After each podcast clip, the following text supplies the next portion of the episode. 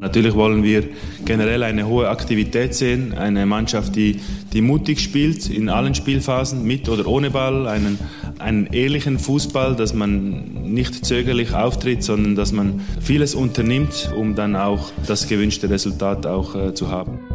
Triumphe, Höhepunkte, auch bittere Niederlagen, Kuriositäten wie den Pfostenbruch. Hallo und willkommen zur letzten Folge Pfostenbruch vor dem Pflichtspielstart in die Saison 2023-24. Den Pfostenbruch, den hört ihr natürlich überall, wo es Podcasts gibt. Abonniert den Podcast, damit ihr keine Folge mehr verpasst und lasst bitte unbedingt fünf Sterne da, wenn euch dieser Podcast gefällt. Jetzt aber rein in die neue Folge. Mein Name ist Kevin Schulte und heute an meiner Seite Jonas Horvath. Hi, grüß dich. Ja, hallo, ja, ganz formell hier mit Vor- und Nachnamen, äh, bin ich auch nicht gewohnt. Ja, schöne Grüße aus dem regnerischen Mönchengladbach äh, von meiner Seite. Ich freue mich, also wir reden ja jetzt ja wahrscheinlich über oder werden jetzt über die Saisonvorbereitung sprechen ähm, und alles weitere und haben auch einen Blick aufs Pokalspiel und ähm, generell die Saison werfen. Bin ich echt jetzt so ein bisschen wieder heiß, habe ein bisschen ähm, jetzt ein bisschen Spannung auf diese Saison entwickelt, einfach aufgrund der Eindrücke ähm, aus der Saisonvorbereitung. Ja, und wir haben tatsächlich, wie du es auch schon ansprichst, einiges äh, zu besprechen. Die Saisoneröffnung am Borussia Park mit dem Testspiel gegen AGC Montpellier. Äh, die hat stattgefunden. Einer von den 13.000, knapp 13.000 Zuschauern warst du. Von daher kannst du direkt äh, was äh, von vor Ort berichten. Ansonsten natürlich die Kapitänsentscheidung zugunsten von Jonas Omlin. Auch Stichwort Montpellier. Bezug hat das Thema natürlich dann auch. Und wir ziehen dann auch so eine Art Vorbereitungsfazit, bevor wir dann eben über Bersenbrück sprechen. Wir sprechen mit dem sportlichen Leiter Leiter des TUS Bersenbrück über diesen Verein aus Niedersachsen, unseren Pokalgegner am Freitagabend an der Bremer Brücke in Osnabrück. Das ist ein schönes, ein interessantes Gespräch geworden. Das werden wir dann gleich einbinden in die Folge und am Ende denke ich, lohnt dann auch nochmal so ein, so ein allgemeinerer Ausblick von uns beiden auf die Saison von Borussia Mönchengladbach und wie es da dann so weitergehen könnte, was vielleicht auch noch so auf dem Transfermarkt passiert oder auch nicht. Aber vielleicht gehen wir mit dem Wochenende rein. Jonas, wie waren so die Eindrücke im Stadion? Du warst direkt vor Ort. Gladbach ging 2-0 in Führung durch einen sehenswerten Doppelschlag, danach schnell den Ausgleich kassiert. Am Ende passiert in der zweiten Halbzeit wohl nicht mehr so viel. Ich habe ehrlicherweise nicht so viel mitbekommen. Ich war Kanufahren im Spreewald. Ich glaube, du hast es im Endeffekt schon zusammengefasst. Also der Treffer von Ranos war tatsächlich sehr sehenswert. Auch die Ballannahme von Gumu ähm, beim 2 zu 0 durch Weigel. Ähm, ja, fand ich den Pass von Honorar eigentlich sehr genial und sehr präzise in den Lauf gespielt, obwohl Weigel jetzt auch nicht der schnellste ist, hat dann auch dann top getroffen. Ja, da haben wir auch die Probleme so ein bisschen von äh, dieser Mannschaft gesehen. Äh, Im Rückwärtsgang, ich glaube, Netz war es einmal, der sich so ein bisschen verschätzt hatte hatte nicht so wirklich Zugriff, hat immer das Gefühl, wir sind ähm, immer überspielt worden im Mittelfeld und so dass halt Montpellier immer relativ schnell zum Abschlusskampf bzw. in den Strafraum. Ja, und so war es am Ende halt ein 2 zu 2. Ich glaube, am Ende auch leistungsgerecht, weil auch in der zweiten Hälfte auch ehrlich gesagt nicht mehr viel passierte. Ähm, da haben wir auch ein bisschen durchgewechselt. Ähm, aber im Großen und Ganzen muss man sagen, dass die Mannschaft, auch in, es fehlten ja noch so ein paar Spieler, äh, im Großen und Ganzen dann doch einen guten Eindruck gemacht hat, einen guten Eindruck hinterlassen hat, ähm, einfach weil sie auch Gas gegeben hat und auch diese Umschaltsituation mit Spaß gemacht haben. Ja, und auch dieser halt dieser sehenswerte Treffer zum 1 zu 0. Ja, du hast äh, gesagt, dass ein paar Spieler noch gefehlt haben. Tatsächlich natürlich nicht nur die Verletzten wie jetzt ein Manuel Kone oder auch ein Flo Neuhaus, für den es ja jetzt noch nicht gereicht hat äh, bis zum Spiel gegen Montpellier, sondern auch äh, Tomasz äh, Cvancara, unser äh, Neuner, unser neuer Neuner aus Tschechien. Auch der ähm, war nicht dabei. Belastungssteuerung war da das Thema. Man hatte ja schon große Sorgen, als auf einmal da das Training abgebrochen worden ist unter der Woche, aber Borussia konnte ja Entwarnung geben eben sicherlich nicht ganz unwichtig, denn Grant Leon Ranos, er scheint große Qualitäten zu haben, auch im jungen Alter, aber er ist dann doch eher derjenige, der sich dann über, über Kurzeinsätze wird empfehlen müssen. Schwanschara stand jetzt unser designierter Neuner dann auch für den Freitag in, in Osnabrück gegen Bersenbrück. Von daher, die Mannschaft wird sich sicherlich dann noch verändern. Aber es war auch der erste Auftritt von, von Kollege Wöber mit der 39, Österreicher mit der 39. Da haben wir da immer gute Erfahrungen gemacht. Stichwort Martin Stranzel. Welchen Eindruck hast du von ihm gewonnen, von seinen ersten Minuten im Borussia-Trikot? Ich habe ihn tatsächlich sehr unauffällig wahrgenommen. Ich war jetzt in der Nordkurve gestanden, ähm, habe jetzt auf der, weil er auf der Gegenseite war, die haben halt die Seiten getauscht oder gewechselt. Ähm, relativ untypisch für so ein Testspiel oder generell im Borussia Park. Äh, daher habe ich jetzt nicht so viel genau sehen können. Und später, ja, in der zweiten Hälfte habe ich, war überhaupt noch drin, ich bin mir nicht 100% sicher. Aber im Großen und Ganzen muss ich sagen, ich habe ihn jetzt nicht so stark wahrgenommen, ehrlich gesagt. War jetzt auch der erste Einsatz mit den neuen Kollegen, jetzt auch gar nicht so lange im Training dabei. Also, das meine ich gerade eben mit, dass, die, dass noch ein bisschen die Mannschaft sich finden muss, dass Spieler fehlten, dass es sich auch im Mittelfeld nochmal neu strukturiert hat mit ähm, Itakura und ähm, Weigel. Ja, ich glaube, das war einfach erwartbar so in diesem Spiel, dass jetzt hier nicht unbedingt jeder glänzt, einfach weil die Konstellation halt so besonders ist ja, Mitte der zweiten Halbzeit wurde dann äh, mit dem großen Wechselspiel angefangen. Unter anderem ging dann auch Wöber raus äh, gegen Toni Janschkes, habe ich jetzt nochmal nachgelesen. Ansonsten, ähm, ja, Jonas Omlin, der Einzige, der dann tatsächlich schon in der Halbzeit drin blieb. Aber das war ja eine Vorsichtsmaßnahme, denn bei einer sehr starken Parade hat er sich ja an der Schulter ein bisschen wehgetan. Da hoffen wir natürlich, dass diese Vorsichtsmaßnahme dann auch gefruchtet hat und wir da nicht äh, direkt dann irgendwie mit dem stellvertretenden neuen Kapitän dann ins erste Pflichtspiel geben, gehen müssen. Nicht nichts gegen Julian Weigel, nichts gegen Flo Neuhaus, aber wäre natürlich jetzt unschön, wenn, wenn Jonas Omlin da jetzt erstmal ausgebremst werden würde. Ansonsten, was mir noch aufgefallen ist, jetzt in der Aufstellung Joe Scully, der einzige Mann, der durchgespielt hat äh, in der, in der rechten äh, Verteidigung. Also ähm, vielleicht auch so ein kleiner Finger zeigt, dass da jetzt so die echte Alternative nun wirklich fehlt. Ne?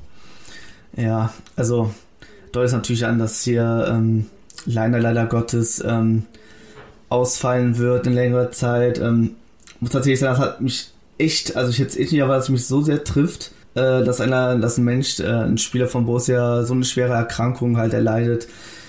Das erlebt man halt auch nicht alle Tage, muss man dazu auch mal sagen. Ähm, das wünscht man ja auch nie irgendwem irgendwo, dass jemand sowas ähm, durchmachen muss. An dieser Stelle kann man einfach nur sagen, dass man ihm gute Besserung und ja, ich glaube, er ist ein Kämpfertyp und er kämpft sich auch dadurch. Also an dieser Stelle auch von hier nochmal alles Gute, Stevie. Ja, da spreche ich auch im Namen aller weiteren Pfostenbruchmitglieder und äh, sicherlich im Namen aller äh, Borussen. Äh, Stefan Leiner, also du bist ein Kämpfer und du wirst da schon durchkommen. Wir sind da ganz eng an deiner Seite und ich denke, das ist auch das, was der Verein damit ausstrahlt, wenn er sagt, wir warten auf Stefan Leiner. Wir verpflichten da jetzt nicht noch einen Spieler nach. Ich finde, das ist die genau richtige Entscheidung in dieser Situation und über allem, über allem sportlichen Abschneiden steht dann sowieso so ein Schicksal wie das von Stefan Leiner alleine. Also das ist äh, und bleibt natürlich immer wichtiger, die Gesundheit von ihm. Von daher, da wünschen wir ihm alles Gute.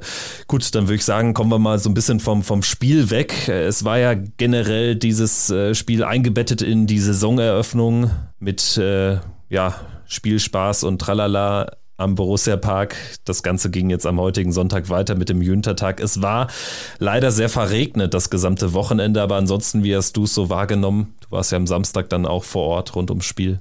Ja, es war schon eine ziemlich gute Stimmung, muss ich sagen. Also es waren ja tatsächlich mehr Zuschauer da, als ich erwartet hätte, also über 13.000. Auch nach dem Spiel, als die ganze Mannschaft dann nochmal ähm, kam, da wurde auch nochmal ausgiebig gefeiert und es hat auch irgendwie ja Spaß gemacht, dann mal wieder so ein bisschen Normalität zu haben, ähm, den Trainer, den Staff, ähm, die Neuzugänge kennenzulernen. Ähm, ja, gehört ja so dazu, so zu einer Saisonvorbereitung, zu so einem Abschluss, da ist es ja auch im Endeffekt der Saisonvorbereitung. War, war eine schöne runde Sache. Heute war ich nicht da, also heute ist äh, Sonntag. Äh, das war der zweite, ist der zweite verregnete Tag. Ähm, ja, aber auch da, glaube ich, da waren 40.000 da. Äh, habe ich auch mal unter einem Autogramm abgeholt. Also ich glaube, das haben auch viele Familien da doch trotz des Wetters gut angenommen. Ich habe jetzt in den letzten Tagen auch so ein paar Gespräche geführt, auch im Bekanntenkreis, im Familienkreis, wo es dann eben um Borussia Mönchengladbach ging. Und tatsächlich, ich meine, das muss man ja den Akteuren, den, den Köpfen, in diesem Verein schon hoch genug anrechnen, dass überhaupt nach diesen letzten drei Trainern, Spielzeiten so eine Aufbruchstimmung, die ja fast schon spürbar ist, tatsächlich aufkommen konnte. Also es ist ja wirklich eine positive Stimmung, die jetzt nicht nur daran liegt, dass man jetzt Stuttgart da in diesem einen Testspiel in Heimstetten mit 5-1 wegfiedelt oder dass man jetzt auch äh, insgesamt keine Niederlage kassiert hat. Es ist einfach insgesamt so ein, so ein Aufbruch spürbar in diesem Verein und diese Umstrukturierung, die scheint Borussia Mönchengladbach gut getan zu haben. Ja, also so sehe ich es auch. Ähm, ich finde so ein bisschen fällt das alles unter dem Motto machen statt quatschen. Also man wird vielleicht wissen, worauf ich hinaus möchte. Ja, diesen Satz. Ich meine, im Endeffekt ist es ja äh, so gekommen, wie es ähm, angekündigt wurde, nämlich dass ja, der Verein im Inneren, also Funktionsteam, neu äh, und auch ähm, um die Mannschaft herum, also neue Spieler, neue, neue Trainer, äh, neues Trainerteam generell ja auch in dem Sinne, ähm, auch mit Persönlichkeiten wie Nils Schmatke oder René Flegel, ähm, der von Osnabrück kam. Man hat so überall mal irgendwas angepackt und ähm, geändert. Äh, klar ist es da nur eine Hoffnung, dass es dann halt besser wird, dass man sich so breiter aufstellt und ähm, dass man halt gemeinsam diese ganze Sache wuppt und anpackt, diesen großen Umbruch, der passiert ja auch nicht von alleine, da muss ja auch ähm, viel zusammenpassen. Aber es gibt so ein, so ein gutes Gefühl einfach, dass ähm, sich halt einfach mal was ändert nach diesen vergangenen drei Jahren. Also nicht nur einfach auf der Trainerposition, sondern dem immer gleichen Kader, der immer wieder ja so viele Frustrationen äh, mit sich gebracht hat. Ähm, ich glaube, das ist einfach für uns Fans vor allen Dingen ein sehr starkes Signal und ich meine, die letzten, du hast es gerade angesprochen, so ein ähm, 5 zu 1 gegen Stuttgart, drei Tore Schwanscherer. Ja, natürlich macht das dann mit einem was. Ähm, das ist auch nur so ein Teil des Ganzen und ja, so ein bisschen Aufbruch verspüre ich tatsächlich auch durch diese ganzen einzelnen Entscheidungen wie sich das jetzt gerade entwickelt. Man entwickelt so wieder so ein bisschen Lust auf Borussia, weil es ändert sich was. So würde ich es begründen. Und tatsächlich ist ja der erste, vielleicht der schwierigste Schritt längst gemacht worden, dass man das überhaupt erkennt. Dass man erkennt, nach zwei Jahren, die unschön waren, nach zwei Trainern, die nicht gepasst haben. Wir müssen was verändern. Wir müssen vor allen Dingen aber etwas auch außerhalb der Trainerposition verändern. Denn diesen Schritt zu erkennen, das braucht ja dann auch einfach, ja, ich sag mal, das kann jetzt Eitelkeiten zum Beispiel nicht vertragen, ne? wenn man da jetzt äh, sich bewusst macht. Nils Schmatke sorgt natürlich per se schon dafür, die Installation von dieser neuen Person, dieser neuen Position im Verein, dass da Entscheidungsprozesse vielleicht dann doch nochmal ein bisschen öfter hinterfragt werden, dass es eben dann auch ein bisschen schwieriger ist, zu einer sportlichen Entscheidung zu kommen, wenn ich mir jetzt irgendwas in den Kopf gesetzt habe.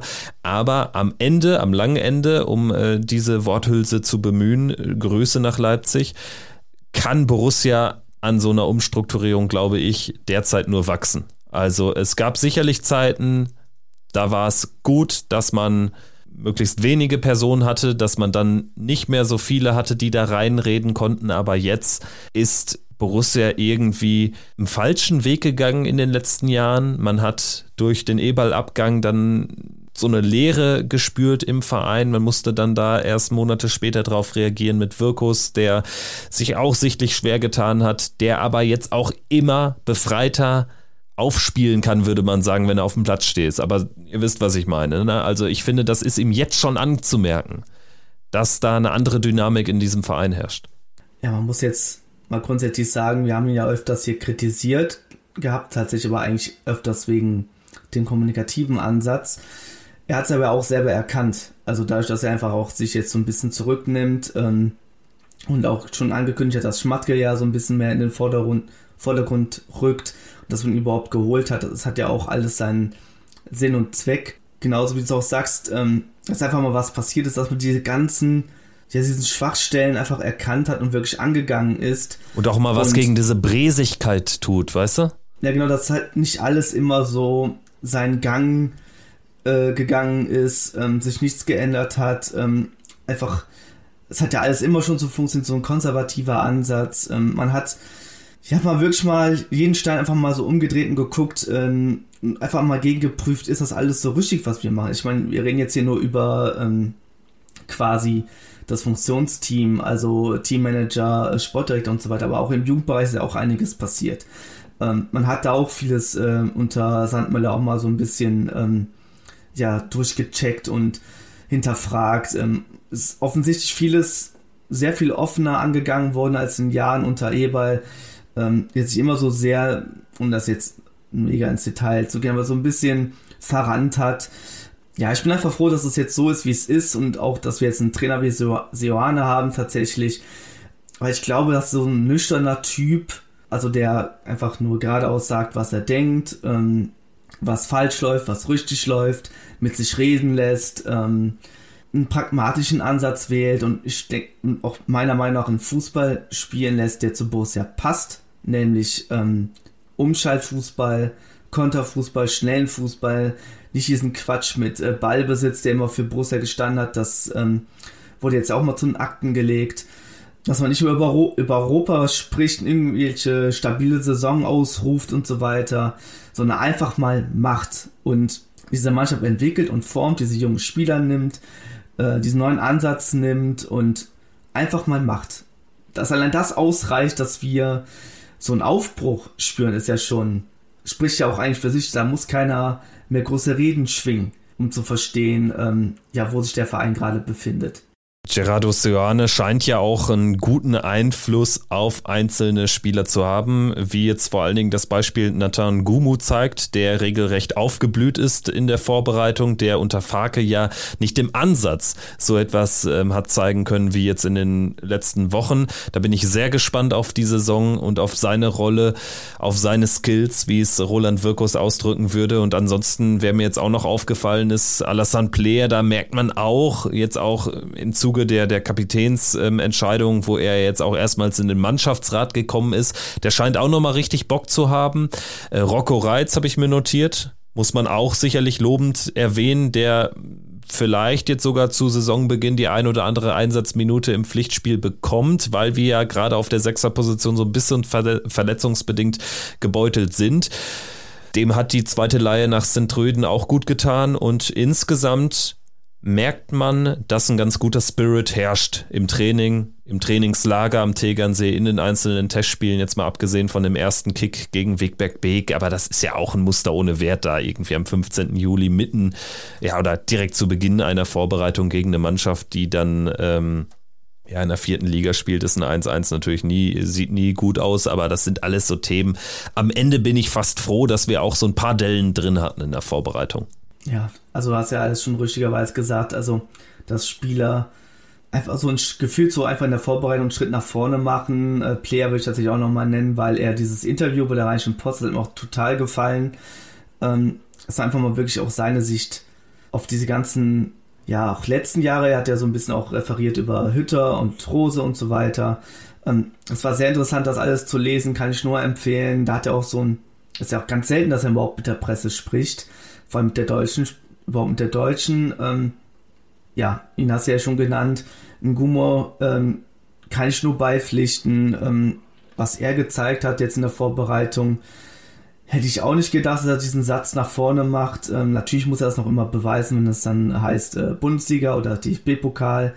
Nichtsdestotrotz, ähm, ja, so wie er halt auftritt und so wie er sich halt zeigt, das habe ich halt auch nicht in der letzten Saison irgendwie gesehen. Also ähm, das muss einfach mal so festhalten. Also, dass er so dermaßen falsch aus der Tiefe startet, ein Dribbling geht, äh, so einen starken Abschluss hat. Er in der, im, ähm, glaube ich, war, es war in, beim Aufwärmen vor dem Spiel gegen Montpellier, da hat der Ding sowas in den Winkel reingeschweißt. Das war, ähm, keine Ahnung, der Typ ist gerade sowas von selbstbewusst, habe ich das Gefühl. Ähm, ich glaube, dass er auch seinen Anteil daran hat, dass er ihn auch entsprechend so einsetzt, wie er halt kann, also wie er spielen kann, dass er in Gumo einfach mal in Gumo sein kann äh, macht mir irgendwie alles so Freude, weil auch dann Spieler, die dann, ja, wo ich jetzt nicht so hohe Erwartungen hatte, jetzt wie bei Hack oder Ranos, ähm, dass sie halt auch ihre Qualitäten zeigen und mich auch überzeugen, dass halt generell dieser ganze Spirit, der gerade da so entsteht, du hast ihn auch genannt, ja, bei mir auch so rüberkommt. Also, dass ich richtig so eine Lust entwickle,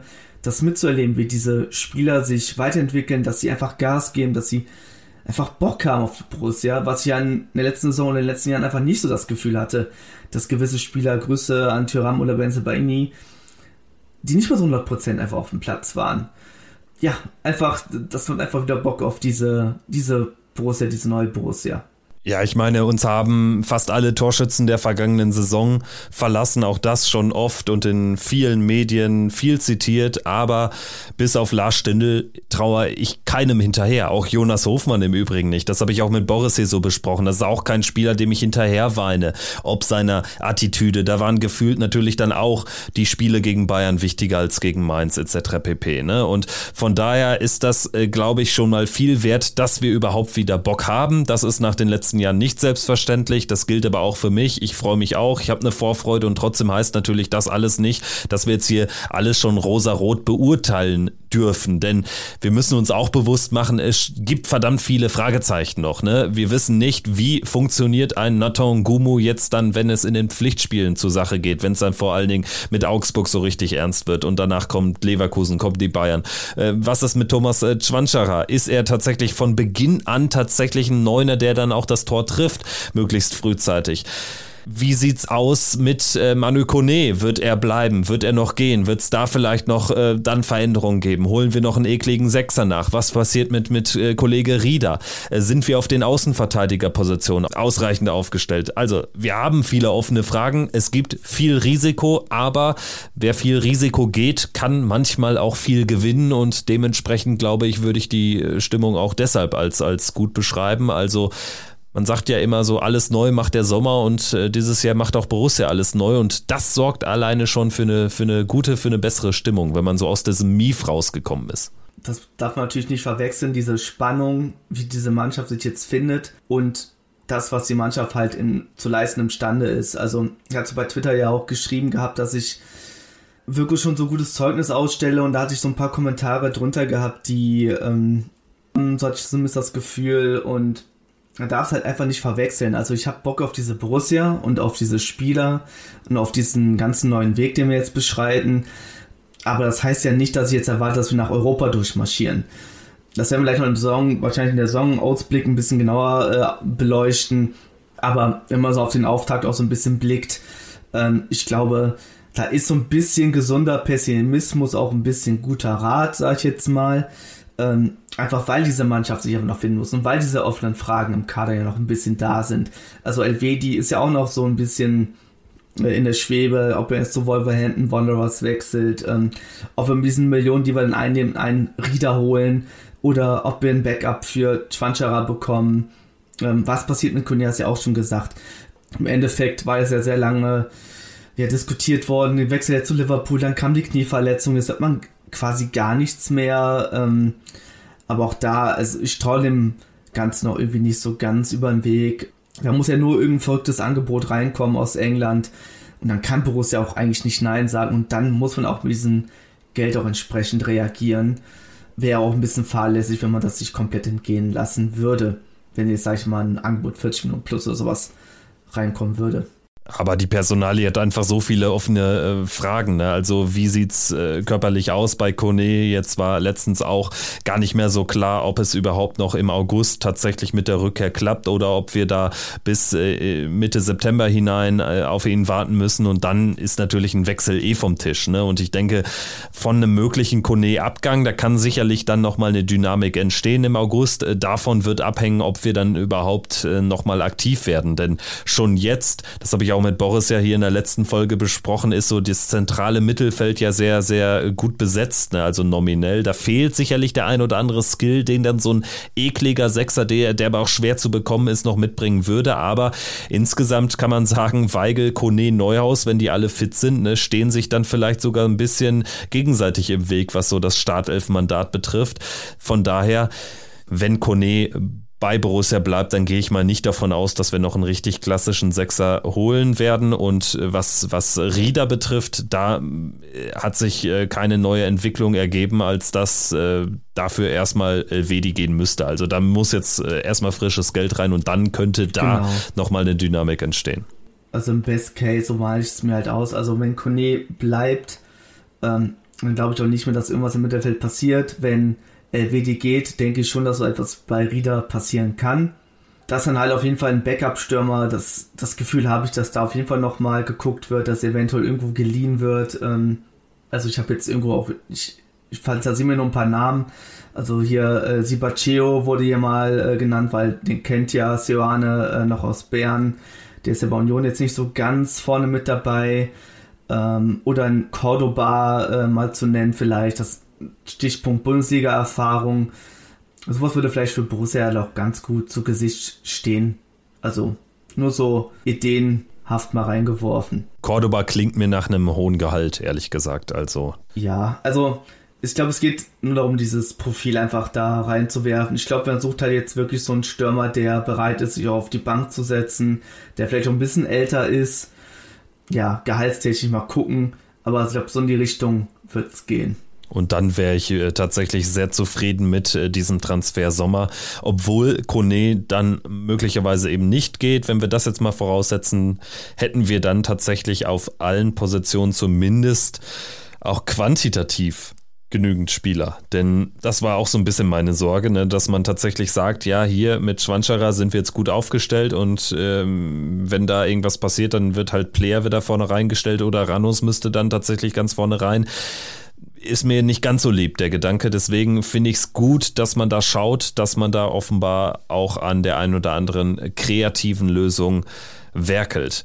Gut, dann würde ich sagen, haben wir erstmal soweit die ganzen Themen aus der Vorbereitung besprochen. Ich denke, es ist äh, durchgeschimmert, dass wir damit äh, zufrieden sind für den Stand äh, jetzt, aber dass wir da doch noch die eine oder andere äh, Möglichkeit sehen, die da Borussia jetzt noch irgendwie aus dem Hut zaubern sollte. Und kommen wir dann jetzt mal auf äh, die Personalie Jonas Omlin zu sprechen. Wir haben es natürlich schon erwähnt, müssen es jetzt aber noch mal größer diskutieren, denn Jonas Omlin ist unser neuer Kapitän. Es hatte sich abgezeichnet und es war auch mein erklärter Favorit. Das sagt alles nach nur einem halben Jahr im Borussia-Trikot. Ja, er war auch mein Favorit, ähm, muss ich ehrlich sagen ich glaube, die Rheinische Post hatte eine Umfrage gemacht, ähm, bevor Jonas Hofmann ging. Da war er, glaube ich, Favorit, wenn ich mich nicht ganz täusche. Und danach gab es noch eine Umfrage und da war Weigel vorne. Also ähm, Omni war, glaube ich, dann Zweiter in dieser zweiten Umfragerunde. Ähm, auch da haben die Fans eigentlich ein ganz gutes Gespür äh, gehabt bei der ganzen Sache. Ähm, ja, Hofmann hat es dann doch dann lieber ist ja auch egal, äh, soll er halt machen in Leverkusen. Äh, aber mich hat das mit Omlin halt sehr gefreut, dass er genommen wurde. Ähm, einfach weil er so als Typ mich auch komplett überzeugt mit dem, was er sagt, wie er auf dem Platz auftritt, so eine gewisse Lockerheit auch hat, finde ich. Ähm, und einfach beeindruckend, dass er das in dieser kurzen Zeit hinbekommen hat, diesen Stellenwert zu bekommen und einfach auch in diese Fußstapfen von einem Sommer. Also man muss sich jetzt wirklich mal vorstellen, Sommer war achteinhalb Jahre hier und er schafft es in kürzester Zeit einfach, ähm, ja, das klingt immer so ein bisschen falsch, das zu sagen, aber er, er hat ihn doch schon irgendwie vergessen gemacht äh, in dieser kurzen Zeit, da er einfach diese Präsenz hat. Ähm, das finde ich schon absolut beeindruckend, ähm, ja, wie das jetzt alles zustande kam, dass er jetzt unsere Mannschaft anführt. Insgesamt der Mannschaftsrat äh, wird dann komplettiert von Julian Weigel und Florian Neuhaus als äh, Vertreter des Kapitäns plus Christoph Kramer, Toni Janschke, Alassane Player und Ko Itakura und ich finde es fast erschreckend, denn wenn ich mir so ein Gremium hätte bilden können, dann hätte es vermutlich genau so ausgesehen. Ich finde es nämlich auch gut, dass man Weigel und auch Neuhaus mit der neuen Rolle, mit der neuen Rückennummer 10 jetzt äh, auch äh, verlängert, haben wir noch gar nicht erwähnt, aber äh, dürfen wir auch nicht gering schätzen, dass man die dann auf die Position 2 setzt sozusagen als Stellvertreter, dass man Chris Kramer und Toni Janschke dann dahinter im Mannschaftsrat belässt, ist ja auch logisch. Aber ich finde es tatsächlich auch ein ordentliches Zeichen, dass man Kramer eben nicht in die Rolle eines äh, Stellvertreters hieft. Aber ich glaube, das ist auch einfach schon ein klares Signal dafür, wie denn äh, so seine Einsatzzeiten aussehen dürften, wenn alle fit sind. Sagt schon einiges aus. Kassenwart, äh, Toni Janschke ist halt dann, dann uns treu geblieben, sage ich jetzt mal. Ähm, ja, aber auch Player Itakura ähm, finde ich auch so ein starkes Zeichen. Player, haben wir gerade ganz, ähm, ganz lange schon drüber gesprochen, ähm, mit dem Interview und seinen Aussagen, die mir sehr gefallen haben. Und auch in Itakura, der ja auf dem Platz, zumindest in der letzten Saison zu Beginn ja auch einiges vorgelebt hat, was wir sehen wollen. Und er auch so neben dem Platz ein absoluter Sympath ist, sage ich jetzt mal, äh, der auch mich vor allem so als Fan anspricht, äh, wie er auftritt, wie er auf dem Platz ist, wie er neben dem Platz ist, obwohl so ein bisschen Sprachbarriere da ist Aber auch das spricht ja für sich oder spricht für ihn so als Typen, dass er dabei ist und da, ähm, ich glaube, es hat alles Jahre, glaube ich, gewählt. Ne? Also die sind jetzt nicht irgendwie selbstbestimmt oder durch die Mannschaft bestimmt, aber ich glaube, dass ja, Siano so als Trainertyp so ein bisschen das Gespür auch dafür hat äh, und das richtige Gespür dafür hat, die richtigen Leute da einzusetzen und ähm, ich hätte es auch alles so genau genauso gemacht, so den Mannschaftsrat, so, so die Kapitänsbinden zu verteilen, ist für mich eine perfekte Aufstellung. Ich meine, viel mehr Alternativen bei einem siebenköpfigen Rat, das sind ja auch gar nicht mal so wenige Spieler, hätte es dann auch nicht mehr gegeben. Ne? Also ja, Marvin Friedrich, wenn er jetzt eine andere Rolle eingenommen hätte in den letzten eineinhalb Jahren, dann wäre er sicherlich auch in Frage gekommen. Aber darüber hinaus äh, fällt mir da jetzt kein Name ein. Patrick Herrmann vielleicht noch, aber er ist ja wirklich dann der Spieler, der ähm, tatsächlich ja auch weiterhin sicherlich nicht über die Rolle eines späten Einwechselspielers wird hinauskommen können. Da hast schon recht. Also es gibt jetzt nicht mehr so viele Kandidaten. Also jetzt auch Leiner genannt, wenn er jetzt fit äh, wenn er fit wäre. Ähm, Seppel könnte man vielleicht noch nennen, ähm, dass man ihn da reinnimmt. Ja, Hermann hast du schon genannt. Ich gehe davon aus, äh, fünf der sieben Spieler werden wir auch in der Startaufstellung am Freitag im ersten Pflichtspiel der Saison sehen, namentlich Omlin, Weigel, Neuhaus bin ich jetzt einfach mal optimistisch, Plea und Itakura, also vielleicht werden es auch nur vier.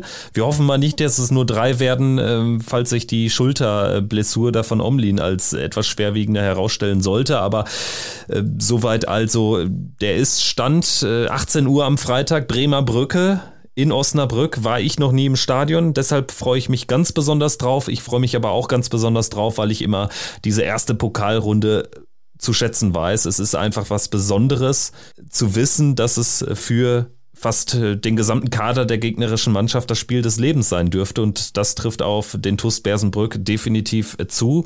Hat immer Charme, diese erste Pokalrunde. Ja, leider spielt das heute jetzt nicht so sehr mit. Ich hoffe jetzt auch mal auf nächste Woche, dass es besser wird. Ähm, aber ich habe immer so Erinnerungen, jedes, jedes Jahr aufs Neue. Geiles Wetter, äh, die Saison geht wieder los. Ähm, Pokalwochenende von Freitag bis inzwischen glaube ich Montag.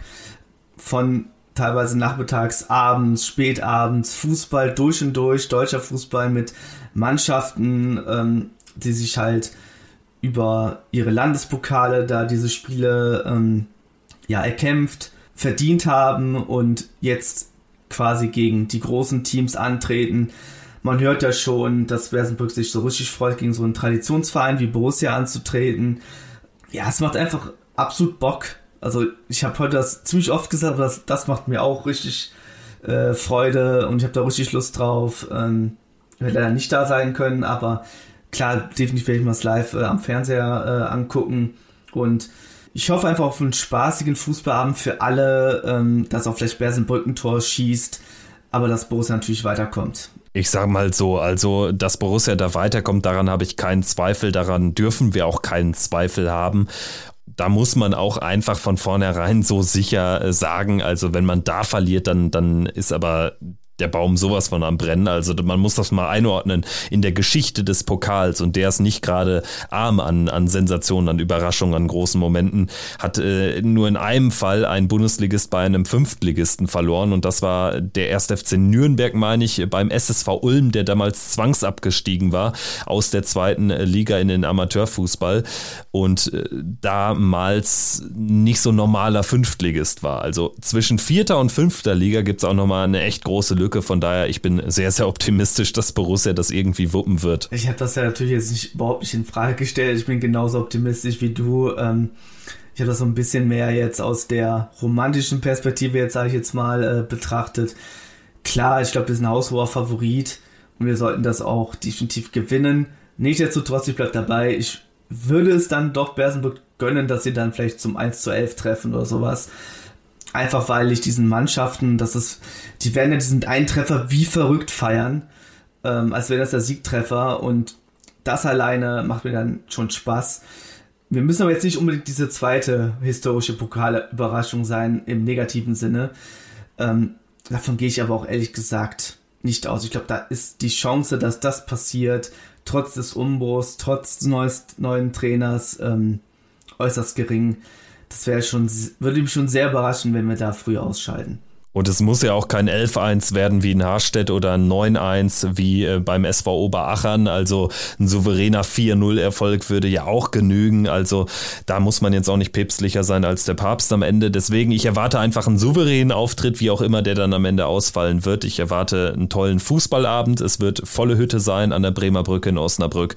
Und ich denke, das sind doch beste Zutaten, um jetzt rüber zu sliden in das vorab aufgezeichnete Interview. Ich habe gesprochen mit Thorsten Thorsten Marunde Wehmann. Das ist sozusagen der Erfolgstrainer aus dem letzten Jahr, denn in, unter seiner Regie hat der TuS Bersenbrück diesen niedersächsischen Amateurpokal gewonnen im Finale gegen Spelle Feenhaus und hat sich so qualifiziert für das Match ihres Lebens gegen Borussia Mönchengladbach. Mittlerweile ist Thorsten Marunde Wehmann wieder ins Amt des sportlichen Leiters rübergegangen und unter anderem darüber, über den äh, Auftritt am Freitag habe ich mit ihm gesprochen. Viel Spaß, wir hören uns gleich dann nochmal wieder. Am 11. August startet Borussia Mönchengladbach an der altehrwürdigen Bremer Brücke in Osnabrück in die Saison, in die Pflichtspielsaison DFB-Pokal erste Runde gegen den TUS Bersenbrück und der sportliche Leiter und letztjährige Cheftrainer des TUS Bersenbrück ist heute bei uns im Podcast zu Gast. Herzlich willkommen, Thorsten Marunde Wehmann. Hi. Hi, danke, dass ich bei euch sein darf. Bei uns sagt man Moin Moin oder nur Moin. aber ja, ich freue mich äh, über die Einladung und äh, dass ich dabei sein darf. Äh, vielen Dank dir. Wir sprechen jetzt am Donnerstagnachmittag, den 27. Juli miteinander. Nur zur Einordnung, weil der Podcast ja erst in ein paar Tagen online sein wird. Nichtsdestotrotz zunächst die Frage, wie groß ist denn schon die Vorfreude auf den 11. August? So lang ist es ja jetzt nicht mehr hin bis zum Spiel der Spiele für euch. Ja, die Vorfreude wächst natürlich von Minute zu Minute und Tag zu Tag. Ne? Vor, nachdem die Auslosung war, war das natürlich alles erstmal weit weg. Ähm, dann haben wir aber natürlich äh, Post vom DFB bekommen per Mail mit sämtlichen Aufgaben, die wir erledigen müssen. Ähm, so ist dann auch die Zeit in die oder die Zwischenzeit wirklich äh, verflogen. Ähm, jetzt ist es so, dass wir einen Großteil der Arbeiten, äh, der Aufgaben abgearbeitet haben und letztendlich äh, mit dem Ticketverkauf, äh, wo wir dann letzte Woche ja überwältigt worden sind und überrollt worden mit sind, ähm, der jetzt fast abgeschlossen ist. Es gibt, glaube ich, noch ein kleines Restkontingent äh, für den Heim-Stehplatzblock und ansonsten äh, ist, glaube ich, alles ausverkauft. Und das heißt, wir haben unsere Hausaufgaben in dem Punkt zum größten Teil gemacht. So ein paar organisatorische Sachen gibt es noch. Ähm, ja, und die sportlichen, da müssen wir mal gucken, was wir da machen. Ja, wir äh, haben vor einem Jahr mit äh, dem äh, Cheftrainer des SV Oberachern hier gesprochen und da war es ja natürlich auch ein Fünftligist, der ebenfalls dann in das nächstgrößere Stadion nach Freiburg in dem Fall umgezogen ist und es war für uns natürlich auch extrem spannend, mal so einen Einblick in die Vorbereitungen zu bekommen. Deswegen würde ich da auch gleich nochmal ein bisschen nachfragen vorneweg, aber vielleicht erstmal ein bisschen was auch über euren Verein und auch ähm, ja die Stadt, wo ihr herkommt, erfahren. Was muss man denn über Bersenbrück und euren Club, den TUS Bersenbrück, wissen? Ja, also man muss wissen, dass wir direkt an, am Haseufer liegen, äh, dass wir ein schönes kleines Stadion haben äh, mit drei schönen Rasenplätzen und einem Kunstrasenplatz ja, dass wir ein familiärer Verein sind. Wir haben knapp 1000 Mitglieder, äh, sind ein Breitensportverein. Also es gibt mehrere Abteilungen, nicht nur eine Fußballabteilung, ähm, vom Volleyball bis Touren bis Boxen. Also ist das breit gefächert. Ähm, klar, das Steckenpferd ist Fußball und die erste Mannschaft, ähm, die leistungsorientierten Fußball spielt in der Oberliga.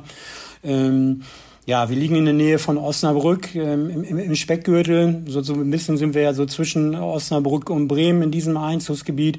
Aber das sind so die Merkmale, die wir haben. Und äh, vielleicht kannst du mal erklären, wie denn jetzt euer Weg konkret war in den DFB-Pokal, denn in Niedersachsen ist das ja ein Sonderfall. Es gibt ja zwei Pokalwettbewerbe. Genau, bei uns gibt es zwei äh, Pokalwettbewerbe. Es wird ja einmal zwischen den Drittligisten und Viertligisten ein Teil ausgespielt, weil es ähm, aufgrund ähm, der Stärke des Verbandes ja äh, zwei Teilnehmer gestellt werden dürfen. Und äh, dann gibt es den sogenannten Amateurtopf, das sprich äh, alle Landespokalsieger und die Oberligisten spielen dann einen äh, Gewinner und einen Teilnehmer aus. Und diesen Pokal habt ihr sehr souverän gewonnen am Ende mit 4 äh, zu 0 im Finale. Mm, ja, genau. Es war 3-0 gegen Spelle, gegen den Aufsteiger. Ähm, ja, es war ein spannendes Spiel. Unterm Strich war es dann souverän. Mm, ja, das ist ja manchmal ja, bei so einem Finale nicht immer genau äh, vorhersehbar. Spelle war vielleicht der ähm, Favorit. Die haben, glaube ich, 14 Spiele in Folge vorher nicht verloren. Ähm, letztendlich hatten die aber hohen Druck auch in der Liga bis zum Ende. Wir haben uns dann Mitte April aus dem Meisterschaftsrennen oder Aufstiegsrennen verabschiedet, ähm, hatten da dann nicht mehr so den ganz großen Druck und sind dann auch ähm, Ende April haben wir dann einen Plan erstellt, wie wir also auch sportlich die Mannschaft äh, auf dieses Finale vorbereiten. Ja, und wir hatten da vielleicht dann auch ein bisschen mehr Zeit und ein bisschen freieren Kopf, um uns auch top auf dieses Spiel vorzubereiten. Da haben wir uns auch gut vorbereitet. Die Mannschaft war gut vorbereitet. Ja, aber unterm Strich hat es dann auch einfach äh, grandios umgesetzt. Ähm, ja, und dann am Ende auch verdient gewonnen. Und wie kam es dazu, dass du ähm, jetzt nicht mehr Trainer bist, ähm, aber die Mannschaft jetzt zum Pokalsieg geführt hast, jetzt in die sportliche Leitung übergegangen ist? Vielleicht erzählst du da ein bisschen was zu. Ja, genau. Es ist eigentlich eine längere Geschichte. Überhaupt der Werdegang vom TuS Bersenbrück, äh, wenn man den so verfolgt, vor 20 Jahren hat man schon mal in der Niedersachsenliga gespielt. Das war damals die Oberliga. Dann ist man zwischenzeitlich wieder runtergegangen bis in die Bezirksliga. Und ähm, vor knapp zehn Jahren ist es so, ist, ähm, gab es hier einen Trainer Fahad Dahesh, der hier acht oder acht Jahre war es, also acht Jahre war der Trainer gewesen und hat die Mannschaft dann von der Bezirksliga bis in die Oberliga geführt. Da war, gehörte man dann auch ganz am Anfang auch zu den Top-Teams bei, hatte damals auf den Aufstieg verzichtet. Ähm, ich war in den letzten ähm, vier Jahren Trainer der U23-Mannschaft, hatte dadurch eigentlich immer einen Draht auch zu der ersten Mannschaft, habe teilweise auch da unterstützt und wir haben oft parallel trainiert, kannte halt auch einen Großteil der Jungs und ähm, bin da zur letzten Saison als äh, Co-Trainer dann mit eingestiegen. Also es gab einen kleinen Umbruch, wir haben einen neuen Trainer bekommen. Ja, aber auch das gibt's dann halt auch im gehobenen Amateurbereich, dass das dann vielleicht auch manchmal mit einem neuen Trainer nicht so passt.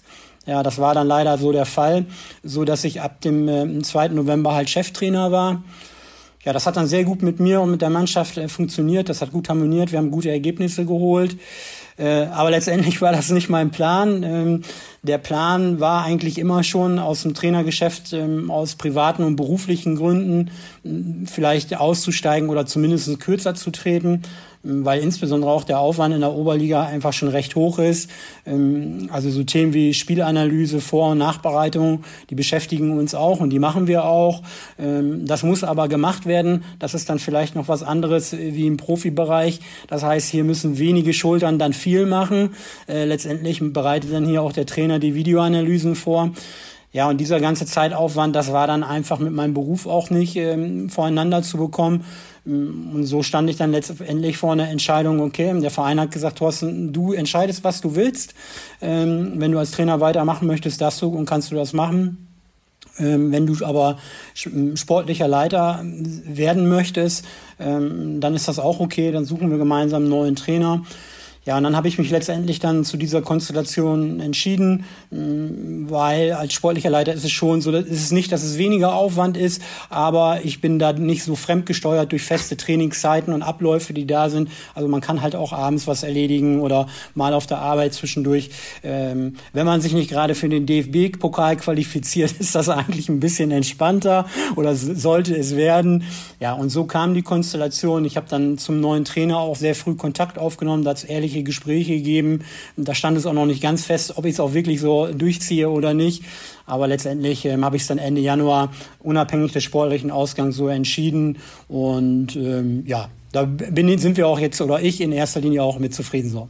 Und du sprichst es an, also der DFB-Pokal erfordert ein hohes Maß an Vorbereitung offensichtlich.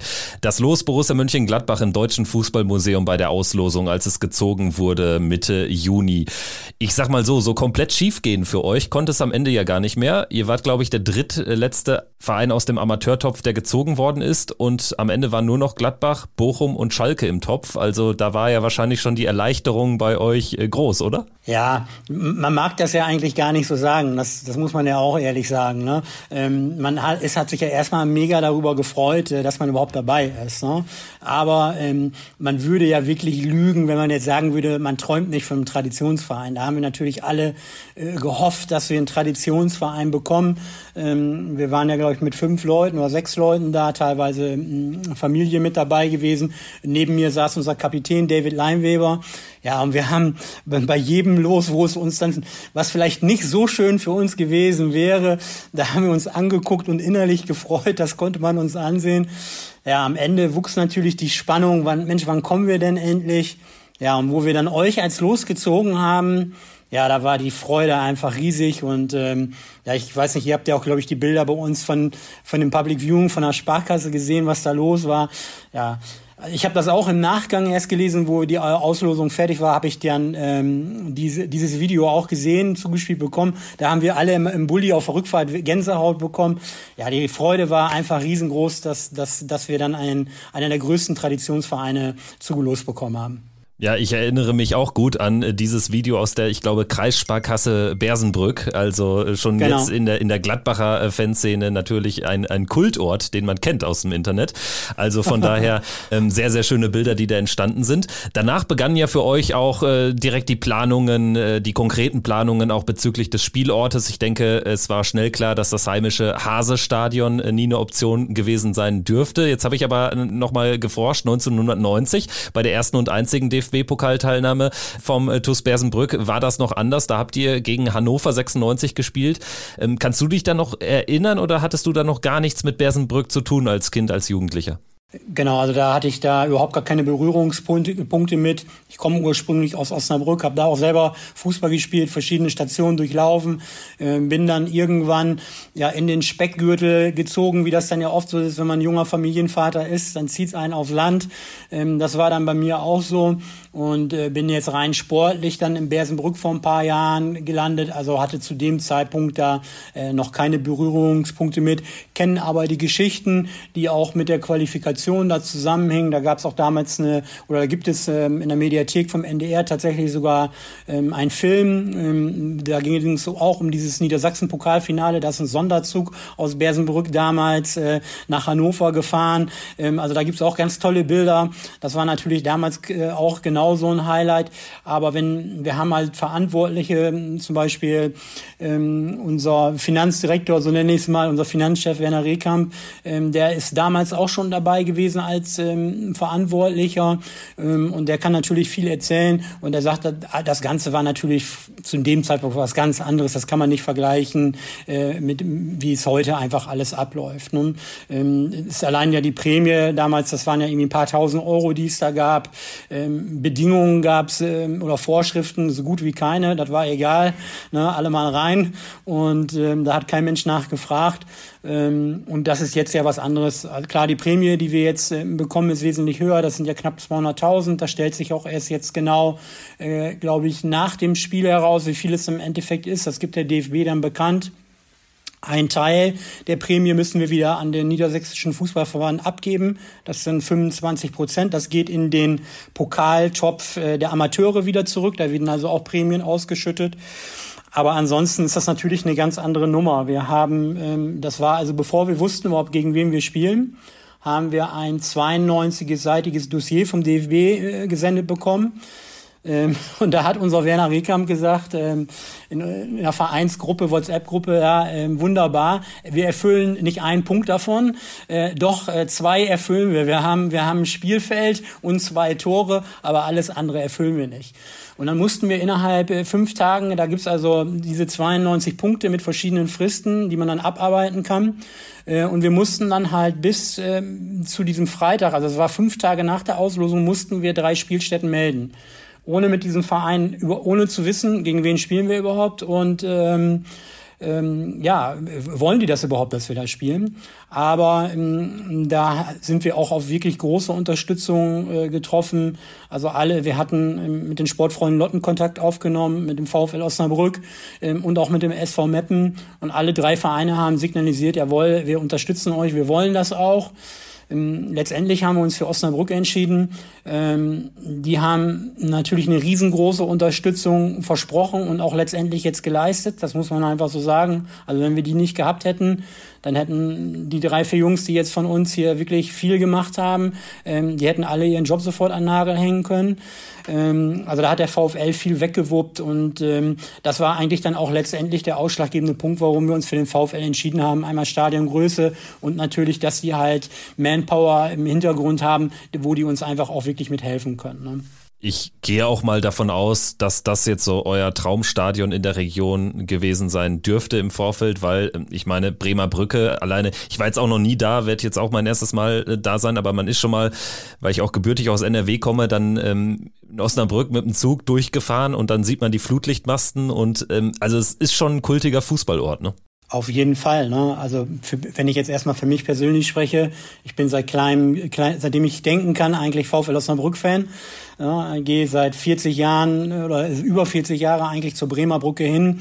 Hm, jetzt klar, in den letzten Jahren, wo ich auch selber Fußball gespielt habe, hat das schon öfter mal kollidiert. Aber jede freie Möglichkeit nutze ich. Mit Opa damals hingegangen. Und da haben wir natürlich auch viele Spieler bei uns, ähm, die natürlich als kleines Kind schon geträumt haben, äh, an der Bremer Brücke spielen zu können und die auch VfL Osnabrück-Fans sind. Ja, und daher ist das natürlich für alle, jetzt vor ausverkauftem Haus gegen einen Bundesligisten zu spielen, ein absoluter Traum, der in Erfüllung geht. Jetzt äh, war es natürlich aber, stelle ich mir jetzt so vor, diese ganzen Gespräche nicht so einfach, gerade ja auch, weil Osnabrück selbst im Pokal spielt. Natürlich sind jetzt äh, als zweite Liga Aufsteiger ohnehin dabei, haben aber ein Heimspiel, weil sie aus dem Amateurtopf kommen und ausgerechnet gegen den ersten FC Köln. Da war ja dann irgendwie klar, dass man es möglichst weit auseinanderziehen müsste. Nicht nur wegen der Bespielbarkeit des Platzes, aber auch aus anderen Gründen wahrscheinlich, oder? Ja, ganz genau. Ne? Also da gab es ja auch Sicherheitsbedenken, äh, wobei ich auch da wirklich sagen muss, äh, da der DFB super äh, unterstützt oder unterstützt auch alle Vereine wirklich toll. Ähm, da gab es ähm, nach der Auslosung zwei Tage später in Offenbach im Stadion einen Workshop, ähm, wo sämtliche Punkte unabhängig äh, des Spielortes ähm, durchgegangen wurden, auch erklärt wurden, warum manche Konstellationen oder Vorgaben so sind, wie sie halt sind. Da geht es halt um die TV-Produktion unter anderem. Und letztendlich ähm, sind die Sponsoren, ähm, die die Prämien da bezahlen, natürlich Mitbestimmer und die erwarten ein, ein, vernünftiges Produkt, wenn man das so nennen mag. Aber es ist halt am Ende des Tages halt auch so. Und deswegen gibt's halt Bedingungen, wie das Ganze ähm, produziert werden muss. Äh, letztendlich war aber auch da Sicherheit schon ein Thema. Und da gibt's ja die CIS, das ist Gewalttäter Sport und wo alle Sportdaten irgendwo zusammenlaufen. Und die haben sich sofort gemeldet an dem Tag, wo das klar war, dass wir in Osnabrück spielen und haben gesagt, es müssen, ich weiß jetzt nicht genau, aber die haben sofort gesagt, es müssen so und so viele Stunden dazwischen sein. Ansonsten kann das Spiel nicht stattfinden. Also war das äh, recht schnell äh, abgebügelt und auch klar, dass da mh, ein, zwei Tage zwischen sein müssen. Genau, und äh, Osnabrück bekommt ja dann gegen den ersten FC Köln sogar ein Live-Spiel am Montag. Ähm, das Spiel von äh, Gladbach in, in, äh, in Osnabrück gegen euch ist am Freitagabend, also dementsprechend ist ja genug Zeit dazwischen. Was habt ihr euch denn jetzt, ich sag mal, sportlich vorgenommen für diesen Abend? Es ist ja ein großer Abend, nicht nur für dich, sondern auch für jeden Einzelnen im Bersenbrücker Trikot. Davon gehe ich aus. Ja klar, also es ist natürlich immer vermessen ähm, zu gegen, gegen so eine Mannschaft. Ne? Ich habe natürlich auch mal vorher recherchiert, jetzt hattet ihr ja ein paar Abgänge. Ähm, ihr habt einen Marktwert von äh, 200 Millionen. Äh, wir haben vielleicht einen Marktwert von äh, 50.000 Euro. Ähm, ja, also das ist natürlich vermessen, sich da hm, irgendwo groß was auszumalen. Das ist so. Aber es gibt immer, finde ich, äh, eine einprozentige Chance ist da. Mm, und ähm, natürlich versucht man als Sportler und dann auch als Trainer würde, würde ich mich dann auch dazu zählen, versucht man immer diese einprozentige Chance irgendwo zu nutzen. Wir werden das genauso angehen wie, ähm, wie jedes andere Punktspiel auch. Das heißt, ähm, es wird eine, vorher eine Analyse geben über Stärken und Schwächen des Gegners. Ähm, da versuchen wir uns darauf einzustellen und versuchen dann natürlich ähm, das äh, Leben den Profis so schwer wie möglich zu machen. Seit wann seid ihr in der Vorbereitung auf die neue Saison und wann ist euer ähm, Ligastart? Also kannst du da ein bisschen was zu den Rahmendaten mal erzählen? Mhm, genau, unser Ligastart ist äh, nächste Woche in äh, Egesdorf-Langreda. Das ist äh, in der Nähe von Hannover. Es ist ähm, auch ein, ein Top-Club. Die haben auch mal Pokal gespielt, oder? Vor ein paar Jahren. Ja, genau. Ja, genau. Die haben auch Regionalliga schon gespielt.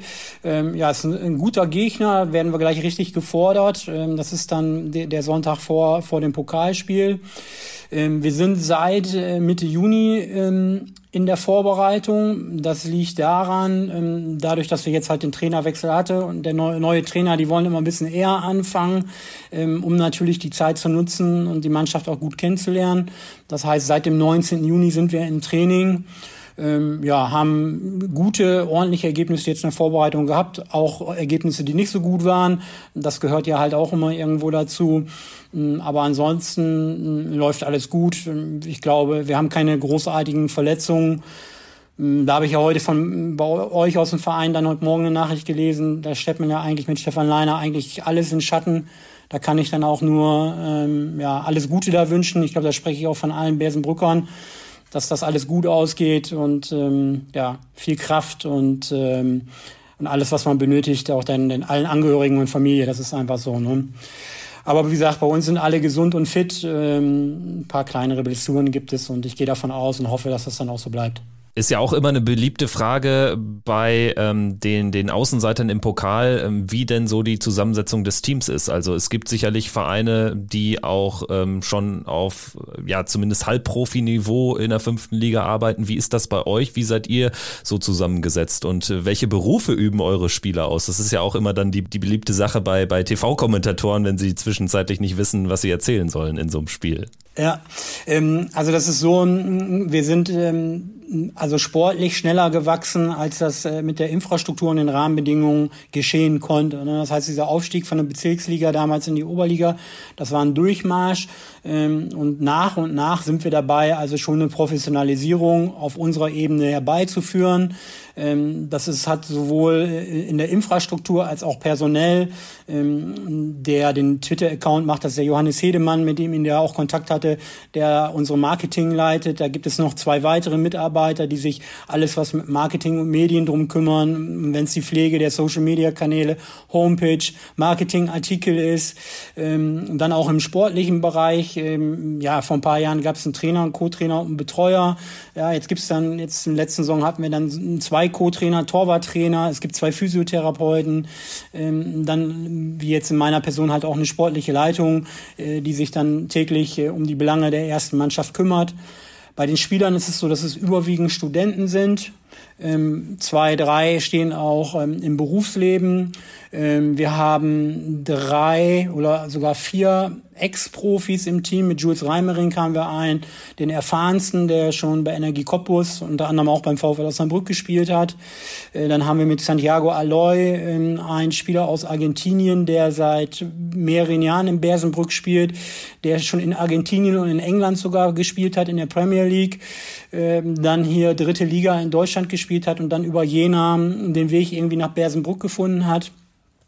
Wir haben jetzt im ähm, Sommer dazu bekommen Alexander Banning, ähm, einen weiteren Holländer, äh, der von Gütersloh gekommen ist, ähm, der 80 oder 90 Spiele in der Eredivisie in Holland gemacht hat, der da ähm, bei mehreren Erstligisten gespielt hat und auch sogar schon UEFA Cup gespielt hat.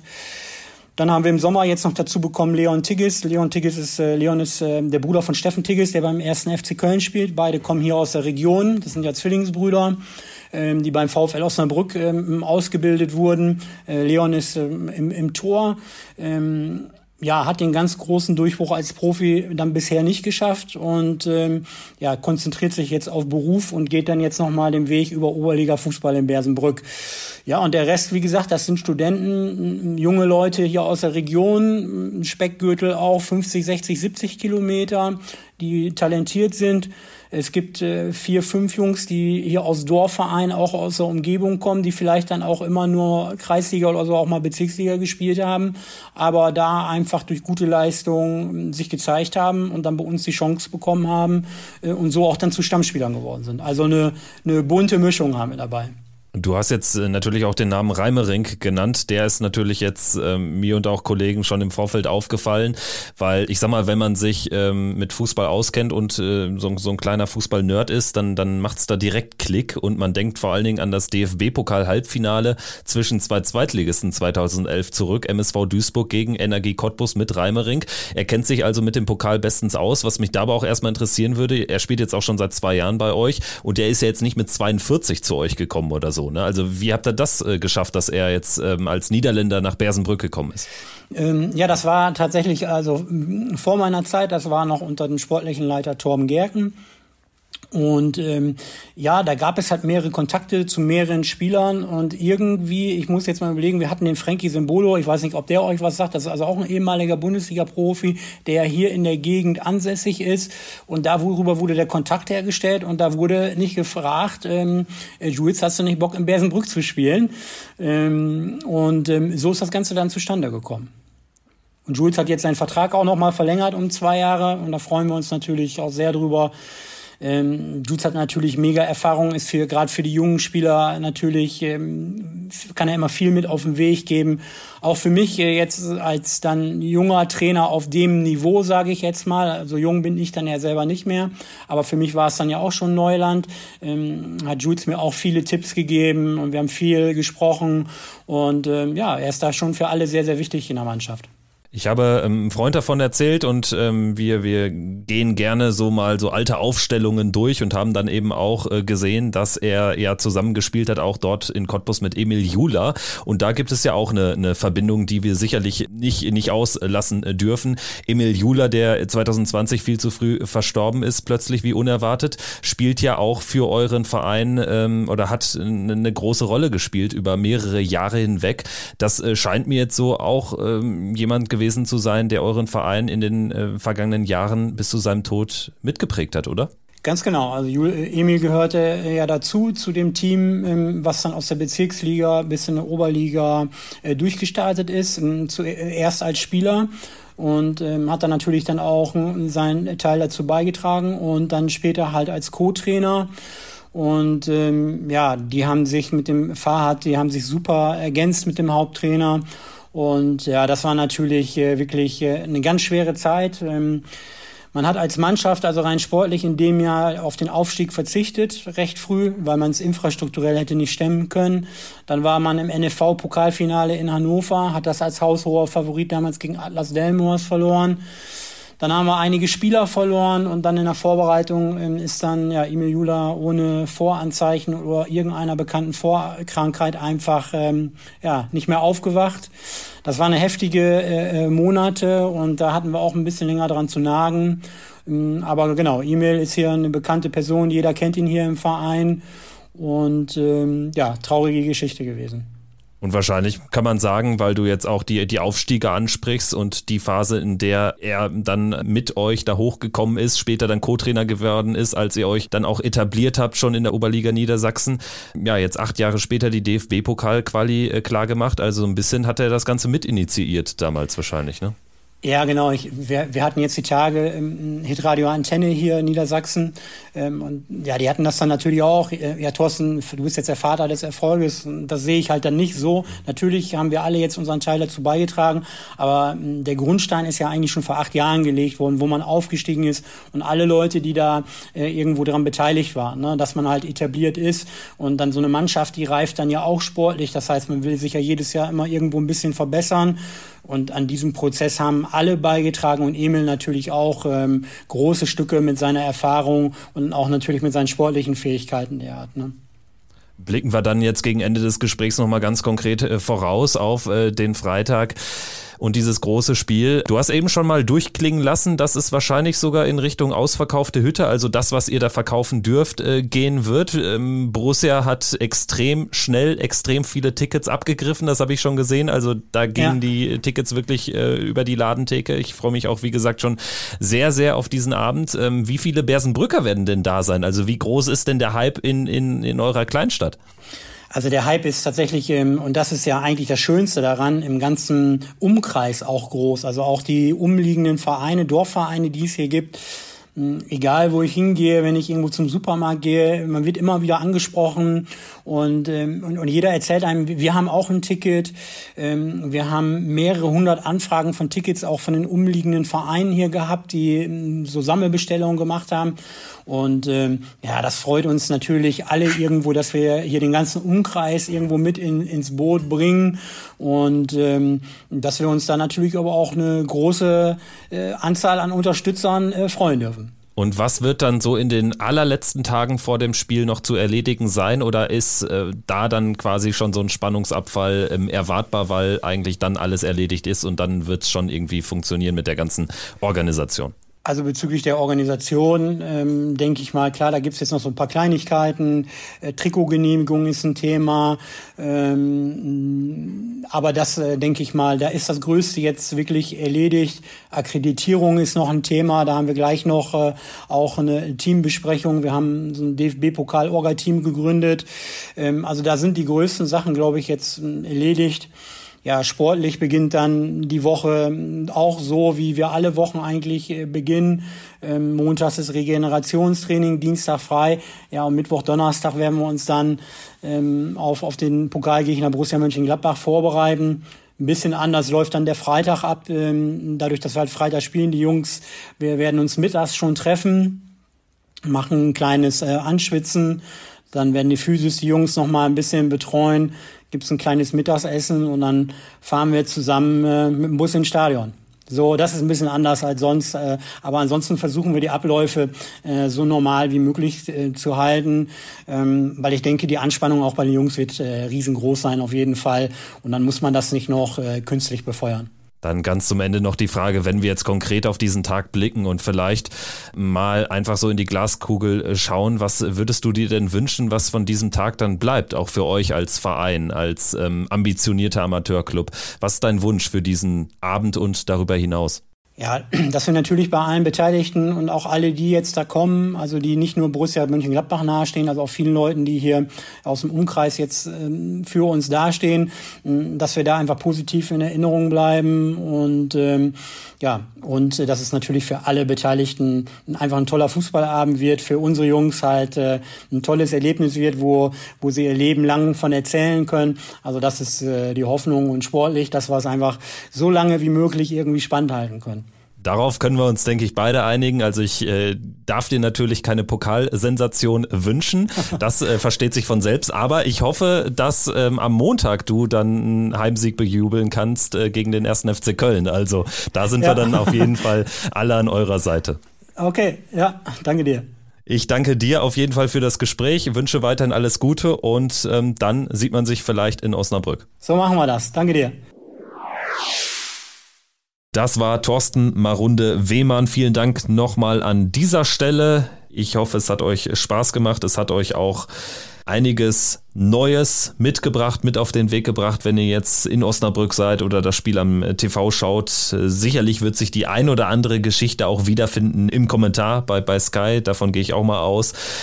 Es gibt die weniger schönen Geschichten, den viel zu frühen Tod von Emil Jula. Es gibt aber natürlich auch die, die Geschichten zum Schmunzeln rund um die Kreissparkasse Bersenbrück und dieses legendäre Public Viewing dort während der Pokalauslosung. Alles in allem, ja, so ein Pokalverein, wie er im Buche steht, oder? Ein absolut sympathischer Verein. Also, ähm, es ist nicht wie damals beim BSC Haarstedt, da hatte ich auch dann äh, das Gefühl, dass wir da auf die richtige Mannschaft getroffen sind, ähm, mit dem richtigen Verein, mit den richtigen Leuten drumherum das ist einfach rundum ähm, ja eine schöne Sache, ähm, abseits des natürlich sportlichen, was immer noch äh, getrennt betrachten müssen, dass wir da gerne natürlich selbstbewusst sagen, dass wir da weiterkommen werden.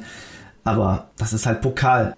Und alleine die Tatsache hier, das, äh, weiß ich nicht, 92-seitige Papier, was man vom DFB bekam und im Prinzip war äh, nicht viel vorhanden beim TuS Bersenbrück. Also ich finde es immer wieder interessant, das äh, ging mir auch im letzten Jahr so, als wir mit Fabian Himmel, dem Trainer vom SV Oberachern, gesprochen hatten. Immer wieder interessant tatsächlich zu erfahren, was da hinter den Kulissen vor so einem Spiel abgeht was so ein Verein dann alles leisten muss im Vorfeld. Also man hat sich da die gut 200.000 Euro Antrittsprämie redlich verdient. So viel muss man sicherlich äh, sagen. Übrigens, Bersenbrück jetzt schon in die Saison gestartet. Das äh, Interview war ja vorab aufgezeichnet. Man hat jetzt äh, heute frisch am Sonntag 3 zu 1 gewonnen beim FC Germania Egestorf Langreda aus dem Raum Hannover. Darüber hatte ich ja auch mit, mit Thorsten kurz sprechen können. Also man hat dieses Spiel bei einem Spitzenteam der fünften Liga der Oberliga Niedersachsen für sich entschieden. Also es kommt eine Mannschaft mit, Selbst mit Selbstbewusstsein. Nichtsdestotrotz äh, hoffe ich, dass wir, auch wenn diese Mannschaft dann höchst, höchst motiviert sein wird, dass wir es halt trotzdem wuppen. Ähm, also du hast es ja auch gerade so ein paar Highlights nochmal genannt. Ich fand vor allem diese solidarische Haltung von äh, Osnabrück, also VfL Osnabrück, dem Verein, ähm, dem ganzen Stadion ähm, und wie sie da eingreifen. Natürlich, weil ein Oberligist da jetzt nicht die mega Expertise hat, um zu wissen, wie man diesen ganz, dieses ganze Event, äh, erste Pokalrunde wuppt, dass es dann, dann doch so einem da unter die Arme gegriffen wird, das finde ich schon sehr löblich. Ähm, lässt mich so ein bisschen, ist ja, ist ja jetzt kein Profifußball in dem Sinne, ähm, was Bersenbrück jetzt spielt, aber das lässt mir so ein bisschen mal so ein bisschen ähm, ja, so einen positiven Eindruck zurück, dass ja doch irgendwie alle da so ein bisschen connected sind im Fußball und dass dieser Sport auch einfach verbindet, äh, egal wo man jetzt spielt, fünfte Liga, sechste Liga, Bundesliga und so weiter. Das hat mir so ein bisschen so ein kleines Lächeln äh, aufs Gesicht gezaubert, als das so erzählt wurde, weil dieser Blick hinter die Kulissen, den hat man tatsächlich einfach nicht offen. Das kommt in diesem Interview auch sehr gut rüber. Ja, und äh, besonders für Thorsten Marunde Wehmann ein rundes äh, Fußball-Pokalwochenende mit dem Auftritt gegen Borussia Mönchengladbach am Freitag 18 Uhr. Und dann gibt's am Montagabend noch sein VfL Osnabrück. Er hat ja gesagt, er geht seit Jahrzehnten an die Bremer Brücke gegen den ersten FC Köln. Da drücken wir natürlich dann der Heimmannschaft im Osnabrücker Stadion die Daumen. Gut, dann würde ich sagen, ähm, bevor wir jetzt die Folge beenden, schauen wir noch ganz kurz ein bisschen weiter voraus als Bersenbrück. Es geht ja dann eine Woche später am Samstag 15.30 Uhr beim FC Augsburg zur Sache. Übrigens, äh, spannendes Thema. Das Samstag 15.30 Uhr Ranking, es hat es mittlerweile ins Kicker-Sonderheft geschafft und hat dort Erwähnung gefunden. Und tatsächlich also ich werde es mir nicht nehmen lassen, jedes Samstag 15.30 Spiel hier von Borussia Mönchengladbach gesondert zu erwähnen. Augsburg auswärts trotzdem kein gutes Pflaster. Danach kommt Leverkusen, kommen die Bayern. Das haben wir schon kurz angerissen. Also das wird dann schon sicherlich zum, zum Start ein toughes Programm. Ja, schon knackig. Aber ich glaube, so ziemlich jedes Programm wäre knackig geworden. Ähm, also wir müssten ja sowieso mit einem Auswärtsspiel starten durch die parallel stattfindende Hockey-WM.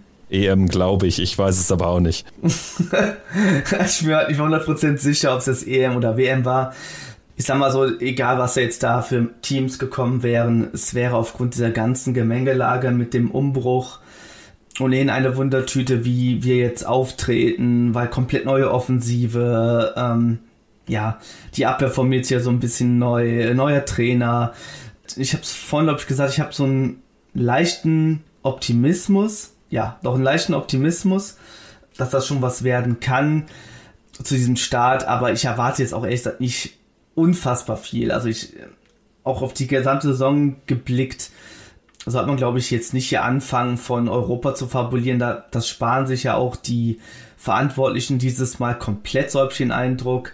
Ist auch völlig richtig, jetzt mal hier nicht äh, anzufangen zu faseln äh, von Europa, dann irgendwie rüber zu schwenken zu stabiler Saison, sondern man hat es von Anfang an quasi gesagt, dass, ich glaube, das wird auch immer wieder überholt, auch von äh, Schmatke zum Beispiel, dass die Spieler einfach ihr Herz auf dem Platz lassen sollen. Und ich glaube, das ist das Ziel, was jetzt zunächst für den Start in die Saison da sein sollte, dass wir das Gefühl bekommen, dass diese Mannschaft einfach Bock hat. Ich sag's jetzt schon wieder, aber dass die Mannschaft jetzt einfach Bock hat, auf diese Saison auf, für Borussia zu spielen, hier alles reißen möchte, dass wir das Gefühl kommen, dass die Mannschaft sich komplett für dieses Trikot zerreißt. Ähm, und so what, wenn wir dann am Ende jetzt in Augsburg meinetwegen jetzt ein Unentschieden holen, gegen Leverkusen unglücklich verlieren und gegen Bayern. Gut, da kann man ja fast schon wieder von einem Sieg reden, weil irgendwie ja wir auch der Angstgegner sind, aber sag mal, wenn es jetzt ein Unentschieden oder eine Niederlage werden würde und wir werden knapp verlieren, ja, so what? Wenn am Ende die Mannschaft aber alles gegeben hat, dann wäre mir das erstmal in erster Linie egal. Klar müssen am Ende die Ergebnisse da sein. Also wir können jetzt hier nicht mit irgendwie zehn Punkten aus den ersten ähm, zehn Spielen kommen. Ich glaube, das wäre auch ein bisschen zu wenig, aber ähm, ich glaube, im Großen und Ganzen muss einfach rüberkommen, dass diese Mannschaft möchte, dass die Mannschaft sich weiterentwickelt und dass man einen klaren Plan einfach sieht hinter dem, was da jetzt geschehen soll und wird. Wenn die Mannschaft vernünftig agiert, wenn man eine vernünftige Körpersprache, eine richtige Mentalität auf den Platz bringt, dann kann das trotzdem passieren, weil das über Mentalität funktioniert, der FC Augsburg quasi seit Jahren. Und äh, dementsprechend wäre es jetzt auch äh, kein Wunder, wenn wir trotzdem da 2-1 verlieren oder so. Ne?